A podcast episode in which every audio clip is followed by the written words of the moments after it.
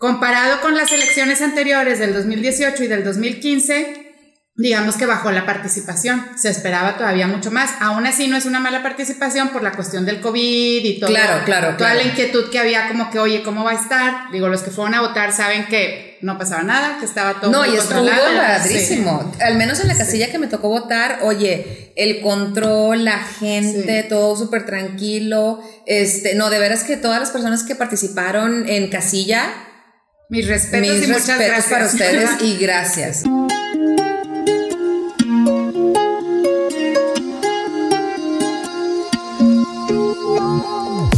Amigos y amigas, somos Adriana Quiroz E Ivonne Castro. y te invitamos a escuchar Mujeres de Ley, un espacio creado para ti donde podrás conocer temas legales de interés común que se pudieran presentar en cualquier etapa de tu vida. y que sin ser abogada, abogado o experto en el tema, puedas entender y conocer. Además, cada mes tendremos un invitado o invitada especializado en algún tema para compartirnos toda su experiencia. Hoy presentamos Elecciones.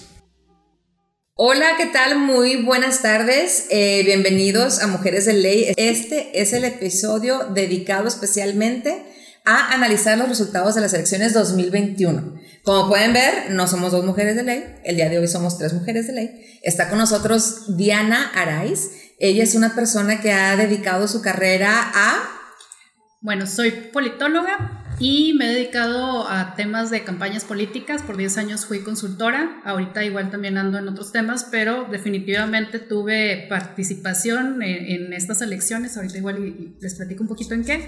Y pues muy, muy agradecida. Muchas gracias, Adriana. Gracias. Sí, sí, gracias. No, estamos súper contentos de que estés aquí porque qué mejor que traerles a ustedes que nos están acompañando episodio con episodio, ya sea a través de Spotify o de YouTube, a la gente experta que lo vive, lo come, lo digiere y se apasiona con estos Y temas. sabes qué es lo padre, que vamos a platicar de este tema como muy casual, Casual, o sea, claro. sin que haya tanto tecnicismo, tantas cuestiones así que digas, oye, es que no le voy a entender, no, le van a entender perfecto, va a estar bien padre, van a poder captar qué es lo que pasa en Nuevo León y qué es lo que pasa en México con los resultados que se tuvieron en las elecciones. Así es, Quédense con nosotros. es correcto. Y bueno, pues para empezar, uno de los temas más importantes o que creo que tenemos que destacar es la participación. O sea, Nuevo León esperaba una participación del 70%, en las elecciones 70%. y sin embargo salió mucha gente a votar, pero sigue siendo el 51%, ¿verdad? Entonces, comparado con las elecciones anteriores del 2018 y del 2015, digamos que bajó la participación. Se esperaba todavía mucho más. Aún así no es una mala participación por la cuestión del COVID y todo. Claro, claro, Toda claro. la inquietud que había como que, oye, ¿cómo va a estar? Digo, los que fueron a votar saben que no pasaba nada, que estaba todo No, y estuvo padrísimo. Al menos en la casilla que me tocó votar, oye, el control, la gente, todo súper tranquilo. Este, no, de veras que todas las personas que participaron en casilla, Mis respetos mis y muchas gracias. para ustedes y gracias, de gracias. Y fíjate, y a nivel nacional, en contraste, fue una de las elecciones donde más participación hubo. Entonces, ahí, por ejemplo, se, este, se participó alrededor de un 52%, que es más o menos lo que tuvo de participación Nuevo León. Sin embargo, no se encontraba esa participación desde 1991. Ni Entonces, siquiera Ni, Ni en la de siquiera en AMLO, la de Peña es. Nieto. No. o sea, no fue una elección presidencial donde más hubo Exacto. No, participación. no. Desde 1991 que no participaba tanta gente y a nivel nacional fue mucha gente y a nivel Nuevo León fue menos gente la que participó de las elecciones. Entonces ves los contrastes, Qué ¿verdad? impresionante Que por ejemplo San Pedro fue uno de los municipios donde más participación hubo de la gente que fue a votar. Ya. Ya, ya, ya, ya, ya. Entonces, ahorita, por ejemplo, bueno, no son ustedes para saberlo ni yo para contarles, pero sí he tenido amistades. Saludos a Mérida. Ah. Este, yo sí he tenido gente que me escriben y me dicen, bueno, qué vergüenza con Nuevo León. ¿Qué le pasó a ¿Por Nuevo qué? León? ¿Por qué? Por el de Al ratito les digo. Ah, ah, ya, ya me imagino. Pero ah, sí. bueno, ellos no pueden cantar victoria, Y ¿eh? dentro, Bueno, bueno. y dentro de participación, pues el, el resultado que ya todos conocemos, que fue Samuel García, o sea, logró una cantidad de votos, alrededor de 785 mil votos, que no es una cantidad menor, es muy fuerte esa cantidad. Pero arra- arrasadora tampoco fue. No, o sea, el que ha arrasado es el Bronco. Sí, sí, sí, sí. Entonces, sí, sí. pero realmente hay una diferencia, o sea, no es tanta la diferencia con la elección del Bronco, ¿verdad? Ya. Entonces, a Samuel le fue muy bien, que fue por Pero no más a. Samuel. Ese es el detalle. Ese es el tema de decir cómo la campaña se concentró, o sea, de una manera muy personal, porque no arrastró, No a no. veces pasa que arrastran a sus candidatos a alcaldes o a sus candidatos a, a diputados, y en este caso, diputaciones, pues no, no hubo así que ganaran en primer lugar, ¿no? O sea, bueno, Diana, es que de- Samuel era el único. ¿Es el único en que en la gubernatura o a qué te No, su campaña era el único Ah, que claro. bla, el único que Bueno, ble, el un- Fíjate pues la gente que, se la creyó. Fíjate que al final de cuentas, pues sí, fue al que posicionaron. A mí me tocó acompañar a una compañera que eh, era candidata a diputada, que nosotros, bueno, diputada suplente que nosotras conocemos. Y realmente ah, en, en Monterrey se arrasó también Colosio. O sea, yo sí veía que la gente reconocía mucho a Colosio, incluso más que a Samuel, lo cual se me hizo Wow. interesante. De hecho, en los eventos Samuel mencionaba a Colosio y Colosio no mencionaba a Samuel. Entonces, ahí te das una idea de que probablemente lo veían como un peligro, de oye, me puede restar votos. ¿Por qué? Pues supongo que ahí viene el comentario de tus amigos de Mérida, de cómo, cómo es posible ¿Cómo es que posible que? Nuevo León haya hecho eso? ajá, Ajá, se sí. me fíjate, o sea, Samuel logró la mayor votación en todo el área metropolitana. O sea, Sí, había municipios donde él Sí. logró ganar y no ganó el candidato. Por ejemplo, hay municipios panistas que no ganó su candidato panista a la gubernatura. Mira. O municipios pri- priistas donde no ganó el candidato priista. Ok. Entonces, Samuel, Donde tradicionalmente eran. es. Samuel gana en todos los municipios metropolitanos, o la gran mayoría, ¿no?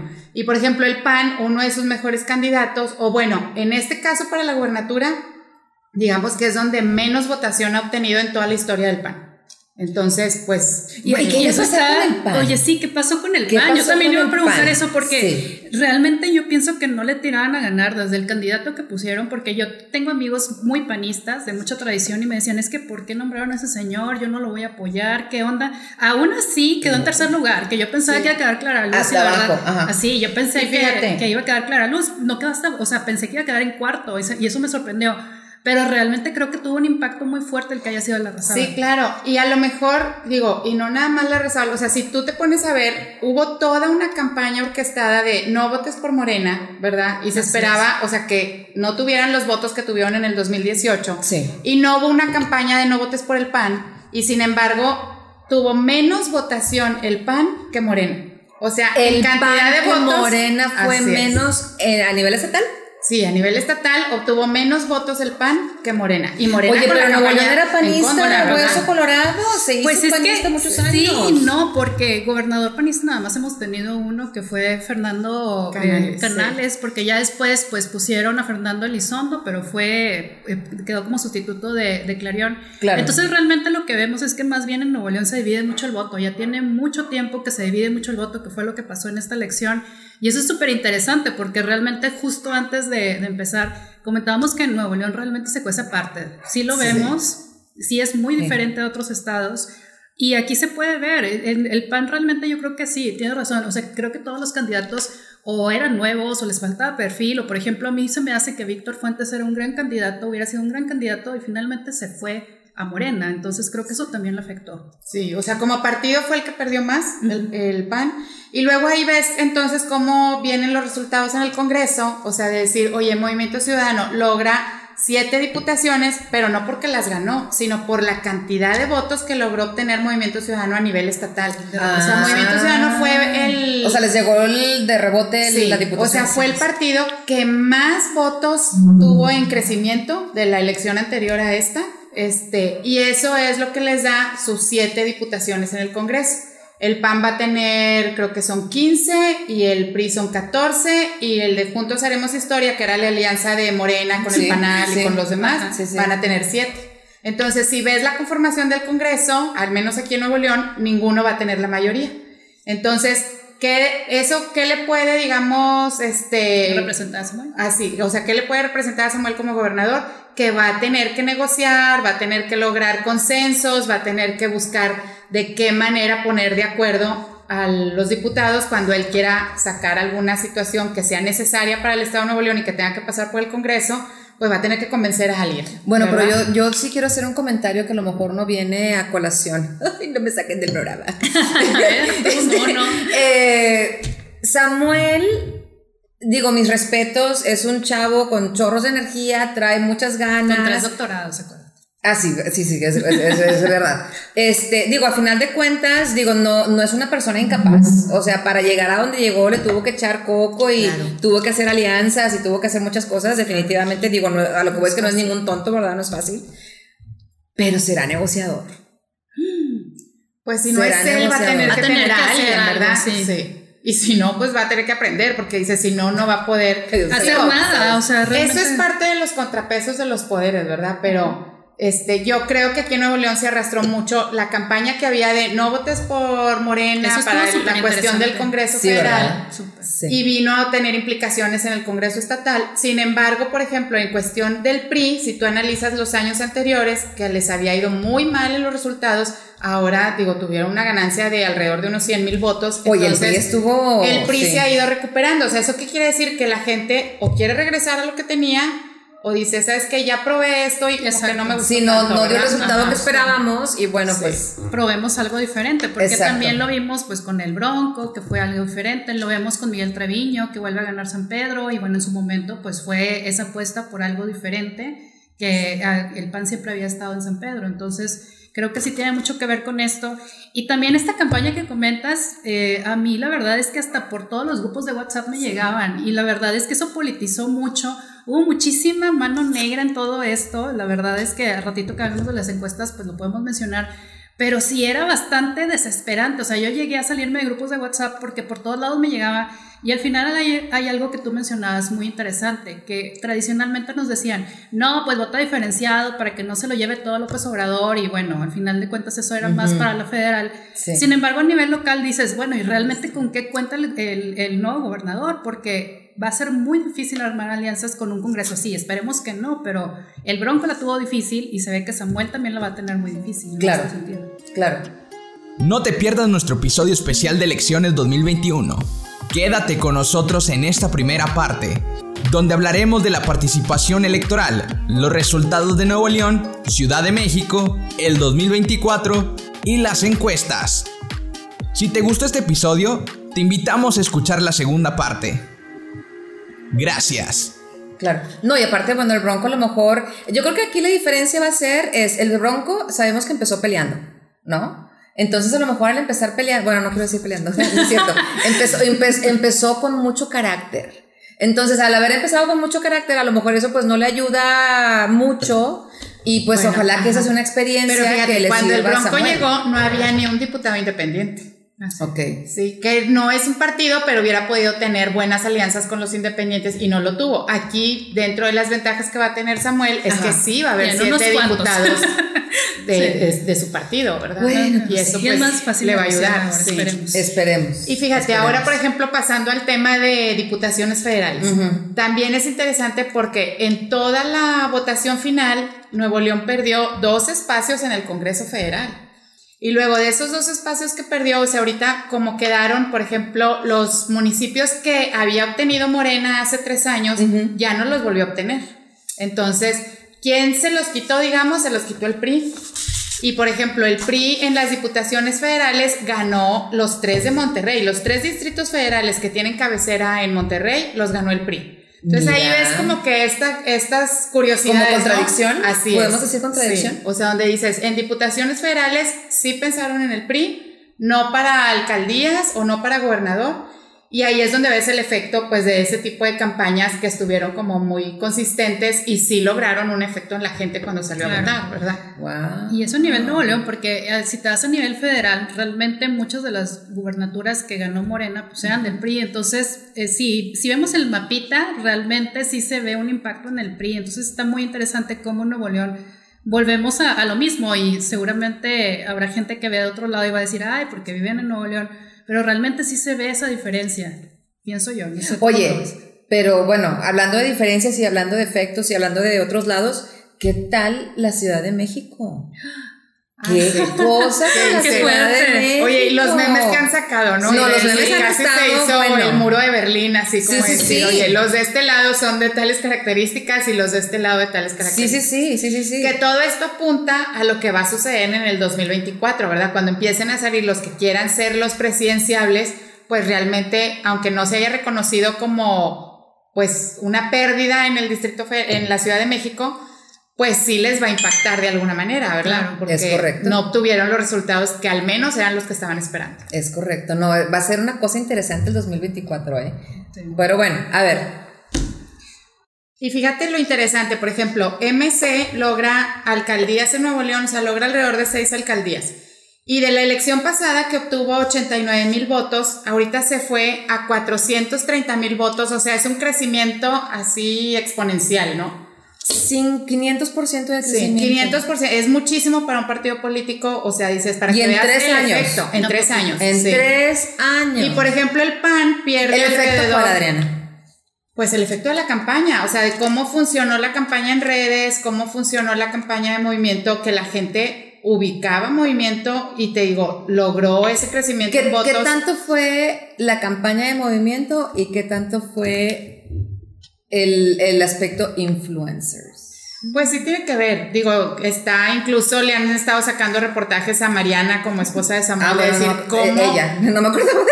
¿Cómo logró? Sí, Mariana. Sí, ¿cómo lo logró? ¿Cómo logró impactar? Digo, ella se dedicaba a vender productos y hacía que los productos se vendieran, entonces yo creo que de alguna manera, pues tomó movimiento como el producto de venta, ¿verdad? Y en este caso Samuel. Entonces eso sí tuvo un efecto muy fuerte y que además también la gente pues de alguna manera dice, oye, es que ya no quiero lo mismo. Entonces esa combinación, esa combinación fue lo que ayudó muchísimo. Y si tú ves al PAN, el PAN pierde 170 mil votos en Nuevo León, es muchísimo lo que perdió en votos. O sea, Nuevo León fue el estado que más votos le dio a candidatos como Josefina Vázquez Mota, como Fox, o sea, Nuevo León era así, azul, casi de hueso colorado, ¿verdad? Sí, sí, sí. Y ahí te das cuenta de cómo tiene este impacto y el PRI se ha venido recuperando. O sea, cuando al PRI le fue muy mal después de que salió Rodrigo Medina, pues ahorita sí ha estado ganando espacios, ¿verdad? O sea, al menos en votación sí ha vuelto a, a recuperarse. Yo todavía tengo la duda, ¿ha estado ganando espacios el PRI porque ha estado haciendo las cosas bien o el PAN ha estado haciendo las cosas mal? Mm, es una gran pregunta. Pues ¿Cuál será? Amigos, escríbanos. ¿Qué opinan? Pero a ver, Diana, o sea, en eso a lo mejor está relacionado con las encuestas. O sea, ¿tú qué opinas de las encuestas? Si realmente sí surtieron efecto o están toqueadas, o sea, ¿cuál es tu opinión? Yo creo que hay de todo tipo de encuestas. Hay algunas, por ejemplo, que a mí me dan mucha risa que compartía Samuel, que ni siquiera traían metodología, no traían nada y ya lo posicionaban como puntero. Que también hay quien dice que eso es estrategia. Sí, claro. Decir, sí, yo voy en primer lugar, pues hace que la gente crea que vas Incluso hay algunas que te empiezan a hablar del candidato, te llaman a tu casa, te empiezan a hablar del candidato. Esas son las push poll, que es justamente para que tú contestes a favor del candidato. Pero todo eso es parte de una estrategia, o sea, sí está medido, sí hay, hay encuestas que son reales. Yo cuando dije, no, sí está realmente fuerte Samuel, fue cuando tuve una participación en, en, en una de las de los candidatos de aquí de, de Nuevo León y justamente en las encuestas del candidato aparecía Samuel y empezaba a ganar terreno. Y dije, no, entonces esto sí es real. ¿Por qué?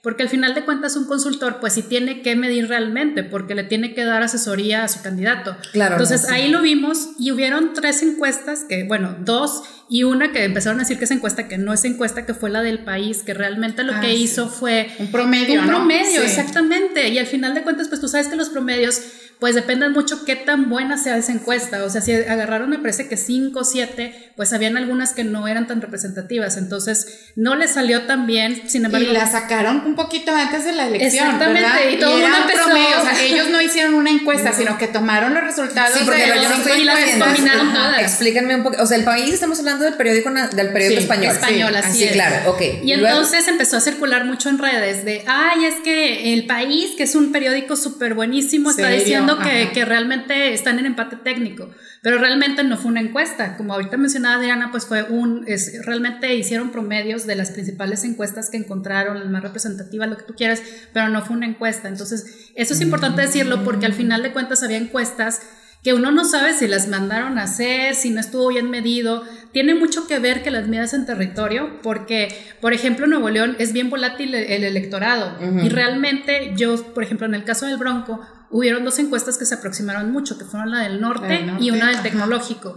La del TEC sé que hicieron muchos grupos de enfoque para Ok. poder más o menos Medir, ajá. medir y decir, bueno, entonces el electorado que está indeciso para dónde se va, y ahí fue donde le dieron la victoria al Bronco. Me imagino que realmente no conozco tan a fondo cómo fue la que hicieron la del norte, pero me imagino que fue algo así, porque si tú comparas la del financiero y la del norte, aquí traigo el dato, 33% decían que iba, eh, que iba a tener de votación Adrián contra 31% de Samuel. Se ubicaban a Adrián arriba. Adrián Ajá. arriba. En el financiero. En el financiero, En el financiero. Por, dos, por dos puntos. Dos puntos. O sea, Si no- nos vamos a la del Reforma, decían que Samuel iba a tener 37%, que fue la que más se aproximó, contra 29% de Adrián de la Garza. Que fue más o menos esa Que diferencia esa la que fue la-. Exactamente. Y al final de cuentas, si tú le, le quitas a la del financiero los cinco puntos a Adrián y se los das a Samuel, sale exactamente igual. Entonces, ¿cuál fue la diferencia? Que seguramente los indecisos lo repartieron a Adrián de la Garza. Le dieron más indecisos a Adrián de la Garza Y porque que había un 20% de indecisos. O sea, antes de que fuera la elección, había un 20% que no se sabía para, para dónde, dónde. se iban Entonces, a dirigir. eso ¿verdad? los tienes que repartir entre partidos. Y normalmente ahí es donde fallan las encuestas, porque a veces la reparten a donde no le dan más ponderación en otro lado. Y en este caso, creo que al estar el norte aquí, tuvo esa posibilidad de medir realmente cómo estaba el ambiente, porque bueno, yo como ciudadana, como eh, partícipe de estas elecciones, pues yo pude ver que sí había muchísimo apoyo para Samuel, entonces más o menos por ahí te vas dando una idea, hay gente que decía, no, es que el norte quería que ganara Samuel.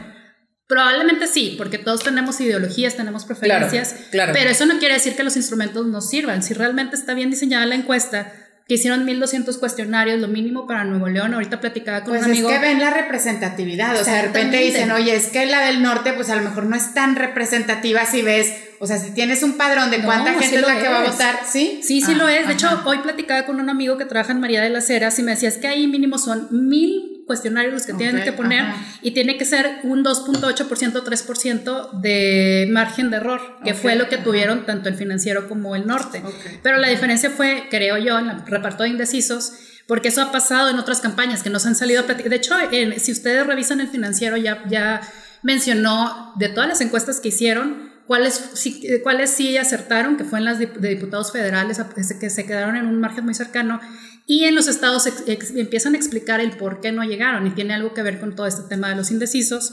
Y bueno, pues yo creo que eh, realmente lo que tiene que hacer la gente, pues es verificar qué metodología trae la encuesta, ver el margen de error y ver si se aplicaron en casa, que fue lo que hace, que es lo que hace el norte, que las aplica en vivienda, o en el caso del financiero también otra cuestión es que la- eh, fue mixta, unas fueron en casa y otras fueron encuestas telefónicas. y ahí sí Ah, varía mucho porque la gente en vivo te miente menos que hacerlo por teléfono.